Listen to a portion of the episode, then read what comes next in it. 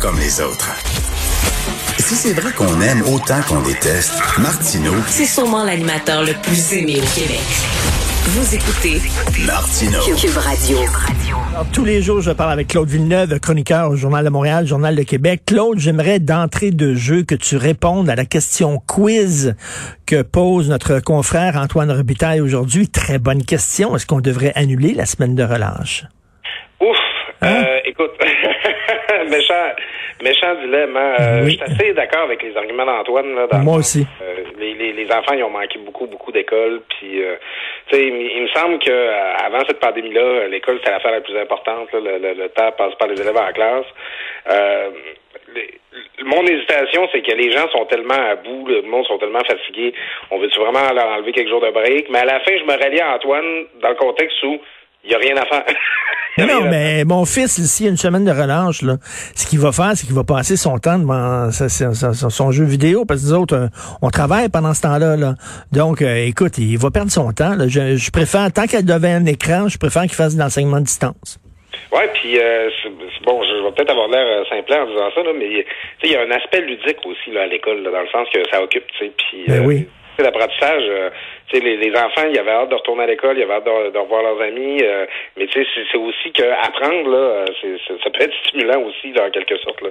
Donc, euh, dans, dans le contexte où il n'y a pas vraiment possibilité de prendre des vacances de toute façon, je me dis autant garder les jeunes à l'école. Ben c'est ça. Habituellement, ça sert là, pour sacrer le camp dans le sud, pour ceux qui, qui ont les moyens de le faire là, dans la, la semaine de, de relâche. Mais je trouve que c'est une, une excellente question que pose euh, Antoine aujourd'hui. Et Mais toi, attendons de voir qu'est-ce que le président de la FAE va trouver pour me dire que on peut compter sur eux autres. Euh, régulier comme, euh, comme euh, les, les, les horaires de train. Et tu parles, tu parles souvent des gens là, qui sont euh, vraiment des, des, des, des, des, des fanatiques de chiffres, là, qui suivent là, tous les jours là, le nombre de cas, le nombre d'hospitalisations, puis qui se font des courbes à la maison, puis tout ça. Toi, tu dis qu'il faut slacker un peu. là. Ouais, je les appelle les, les, les Jerry Rochon de la pandémie. Là. là, amateurs, tout ça. Puis bon, je cacherai pas notre gang aussi, les médias, on, on tombe là-dedans aussi. Euh, les, les, cas, les chiffres quotidiens là, qui tombent à 11 heures. Là. Puis moi-même, là, euh, écoute, je suis le premier, là, les, les trois notifications, le journal, la presse, Radio-Canada qui tombent sur mon sur mon cellulaire à 11 heures, je les manque pas, je les lis, je les ouvre, je regarde les régionaux, puis je me passionne pour ça. Mais il faut prendre ça avec un grain de sel. Tu sais, à tous les lundis, tu vas avoir la même manchette, puis je te le garantis, Richard, le lundi prochain, ça va être la même chose. Baisse du nombre de cas. À tous les lundis, c'est comme ça? À tous les lundis. Pourquoi? Parce que les laboratoires livrent moins de résultats la fin de semaine. Ça, il y a un petit peu, ils se reposent aussi, les gens qui travaillent là. Tu peux remarquer qu'à tous les débuts de semaine, tu as une baisse du nombre de cas. C'est à peu près comme ça depuis le début de la pandémie. Tu sais, le- le- le- les chiffres, on, on était à samedi à 3500 cas. Dimanche, on était à 2800. Lundi, on est à euh, c'est 1800. Tu sais, on- de, de samedi à lundi, on est passé du double au simple. C'est une méchante diminution. Le, le nombre de cas de quotidien, c'est des vrais cas. Moi, je suis pas ceux qui disent là, que c'est des, c'est, c'est des faux positifs, c'est propagande. Mais le nombre de cas quotidiens, c'est plus une indication du workflow dans les, si tu me passes l'expression, du, du, du niveau de travail dans les laboratoires que- qu'une mesure de l'état de la pandémie pour vrai.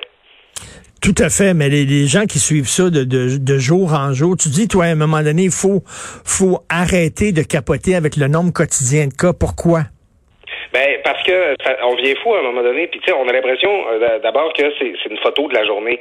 D'abord, les cas quotidiens qui sortent, c'est les analyses d'hier. Les analyses d'hier, c'est les prélèvements d'avant-hier. C'est un portrait euh, euh, en différé, tu sais, c'est décalé. On, donc, tu sais, on tombe un peu dans le piège de penser que quand on dit 3500 cas, là, aujourd'hui, il y a 3500 nouvelles personnes qui ont la COVID. Alors que, puis je regardé les chiffres avant de- d'entrer en onde avec toi, Richard, euh, c'est, quand tu vas voir les chiffres de l'INSPQ, c'est, c'est pas en adéquation, là, le nombre de cas pour chaque journée euh, qui sont indiqués au tableau, puis ceux qui sortent, parce que à chaque jour, il y a, c'est des cas de plusieurs journées différentes là, qui ont été rapportés à différents moments. Donc, c'est pas le portrait d'une journée en tant que telle, c'est le nombre de cas qu'on a ajouté au total. C'est pas un chiffre utile pour suivre ce qui se passe. Moi, ce que je recommande aux gens, c'est beaucoup plus de suivre la moyenne quotidienne sur sept jours. Ça, c'est le chiffre fiable. Ça, c'est le chiffre qui nous donne un état de la pandémie. Mais il est plate à suivre parce que d'une journée à l'autre, il bouge pas beaucoup parce que c'est une moyenne. Hmm. Ça, ça, fait moins des bonnes manchettes, disons. Et euh, qu'est-ce que tu penses, toi, de, de, l'importance, de l'efficacité du couvre-feu? Il y a des gens, bon, les gens qui sont sur le terrain, les épidémiologistes, les microbiologistes disent, ben, c'est une mesure parmi tant d'autres, mais c'est une mesure importante, surtout lorsque la situation est hors contrôle comme aujourd'hui. Et il y a des gens comme Gabriel Nadeau-Dubois, Patrick Lagacé aujourd'hui dans la presse qui dit, ben là, ils ont aucune base scientifique pour euh, pour avoir collé à shot pour un pour un, couvre-feu. Euh, tu te situes où là-dedans, toi? Ben, c'est bon. À, la fin, on peut bien financer. Il n'y a aucune mesure. Je, écoute, grosse coupe aujourd'hui, Richard. Il n'y a aucune mesure qui est efficace pour euh, contre le virus. Mm. Toutes les euh, toutes les mesures là, ils sont toutes imparfaites. Moi, j'aime beaucoup l'image des tranches de gruyère. Ok, si tu prends la tranche une tranche de fromage suisse, là, il y a des trous dedans. Ben ça, ça là, c'est chacune des mesures là, sur une tranche de fromage suisse. Il y a des trous dedans. Le virus peut pas. Faut pas que les trous soient alignés. C'est ça. C'est quand ça. tu superposes les différentes mesures, tu superposes les différentes tranches de fromage suisse, faut pas qu'il reste un trou bord en bord. Faut pas que le virus puisse passer à travers. Donc, il n'y a aucune mesure qui en elle-même va stopper le virus. C'est la somme de ces euh, de ces mesures-là. Maintenant, le mm, couvre-feu pris tout seul, euh, bon, OK, ça, ça touche pas euh, la, la quasi-totalité des lieux d'éclosion.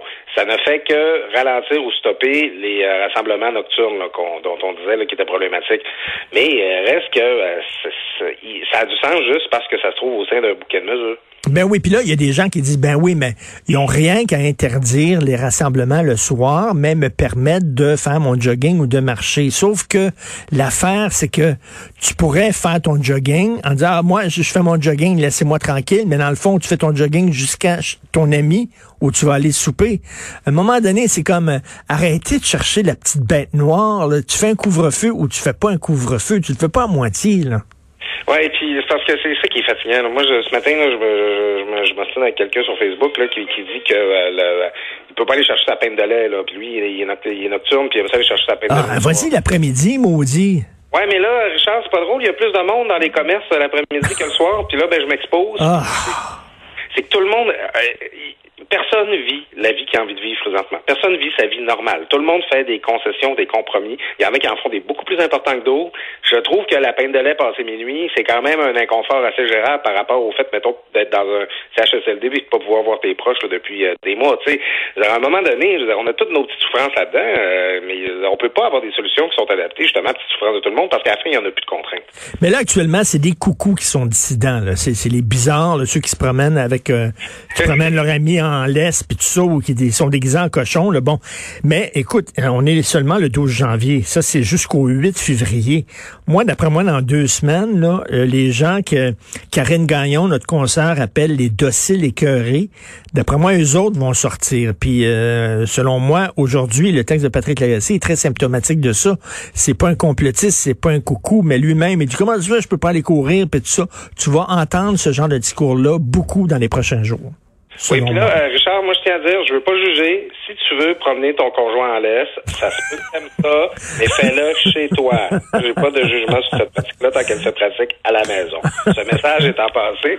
Euh, ben, effectivement, c'est que moi, je le sens beaucoup, euh, des, les gens qui sont très frustrés par rapport aux désobéissants. Parce qu'ils disent, tabarnouche, moi je suis là, puis je, je respecte toutes les règles, puis je m'empêche de voir ma famille, puis je suis frustré, puis j'ai, j'ai de la difficulté de ça. Puis les, les gens, tu sais, puis en plus, tu te fais traiter de mouton par des conspirationnistes là, qui comprennent rien.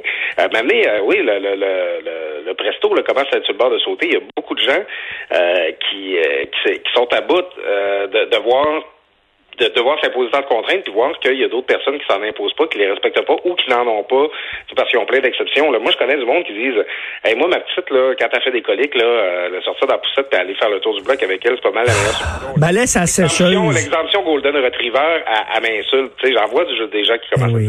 à Les coliques, là, fait partie de la sécheuse, puis malais à sa sécheuse. Ça marche à tout coup, ça arrête les coliques ben parce que ça bronze, puis j'ai fait ça avec mes trois enfants.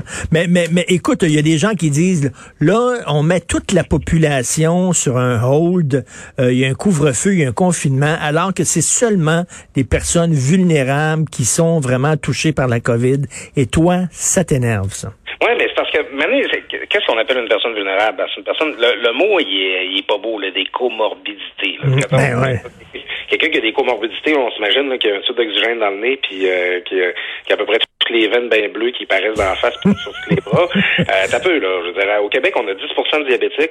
On a euh, près de 20% de gens qui font de l'hypertension, là. Euh, sais, c'est ça, là, les fameuses comorbidités d'une personne qu'on qualifie de vulnérable.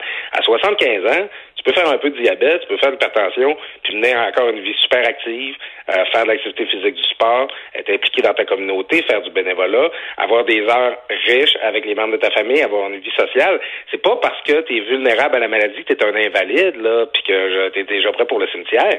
Moi, je trouve qu'on discarte un peu là, euh, les gens qui ont, des, problèmes de santé physique qui sont assez courants dans notre société qui est très sédentaire, là, faut pas se le cacher, euh, en disant ah, ils sont vulnérables, ben, eux autres, ben, tu sais, il y avait des mauvaises habitudes de vie, euh, ils attrapent la COVID puis en meurent, eux autres les pires. Ben ouais. Un peu, là, euh, tu sais, c'est pas aussi simple que ça. Ou alors, oh, c'est rien que des vieux qui meurent. Ils mourraient de toute façon. Oui, mais c'est ça. Moi, je vous écoute. Ma, ma, euh, on a perdu l'an passé ma grand-mère qui, qui, avait 96 ans. OK, dans les dernières années de sa, de sa vie, elle était plus toute là, puis on se dit que c'est le bon Dieu venant chercher. Euh, son tour serait venu. Mais ma grand-mère, jusqu'à 90 ans, là, on avait du plaisir avec elle. Elle nous faisait rire, elle nous racontait notre histoire, elle nous préparait des plats qu'on aimait, elle nous apprenait des recettes. C'était pas une personne inutile parce qu'elle était vieille. Là, c'était pas, c'est pas parce que t'es vieux que t'as pas encore des belles années, des beaux moments à vivre, que t'es pas encore une personne utile qui a de la valeur. Là, puis en plus, il faut penser aussi aux chirurgies qui sont reportées.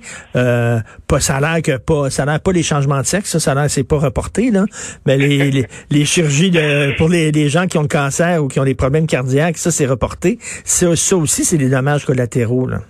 Ben oui, c'est ça, c'est que puis ça, ça va laisser des traces là, tu sais, des gens là, qui vont traîner des maladies ou des, des, des situations chroniques là. Hier, euh, c'est la, la docteure O'Patterney, la sous-ministre adjointe, qui, qui est en conférence de presse avec François Legault et Horacio Arruda. C'est pendant des années là qu'on va traîner là, les listes d'attente qu'on va avoir accumulées là, pour les soins là, dans, dans le système de santé. C'est ça aussi la réalité de la COVID-19. Tu sais, c'est euh, tu toi aujourd'hui, euh, le, le, conspirationniste qui dit que t'as pas de comorbidité puis que t'as pas besoin de t'as pas besoin de porter le masque ça. Euh, tu es peut-être en santé maintenant, mais peut-être que l'année prochaine, ils vont te trouver un cancer, puis ils vont avoir de la misère à réussir à soigner parce que les d'attente vont être trop longues. Tu sais, ça, ça, la COVID-19 va être derrière nous, qu'on va encore subir des conséquences. Tout à fait. Mais merci beaucoup. Je te laisse promener euh, ton chien. Je sais pas si t'en as Je vais aller m'en acheter un, tiens. Merci, Claude Villeneuve. Bonne journée, on se parle demain. Salut.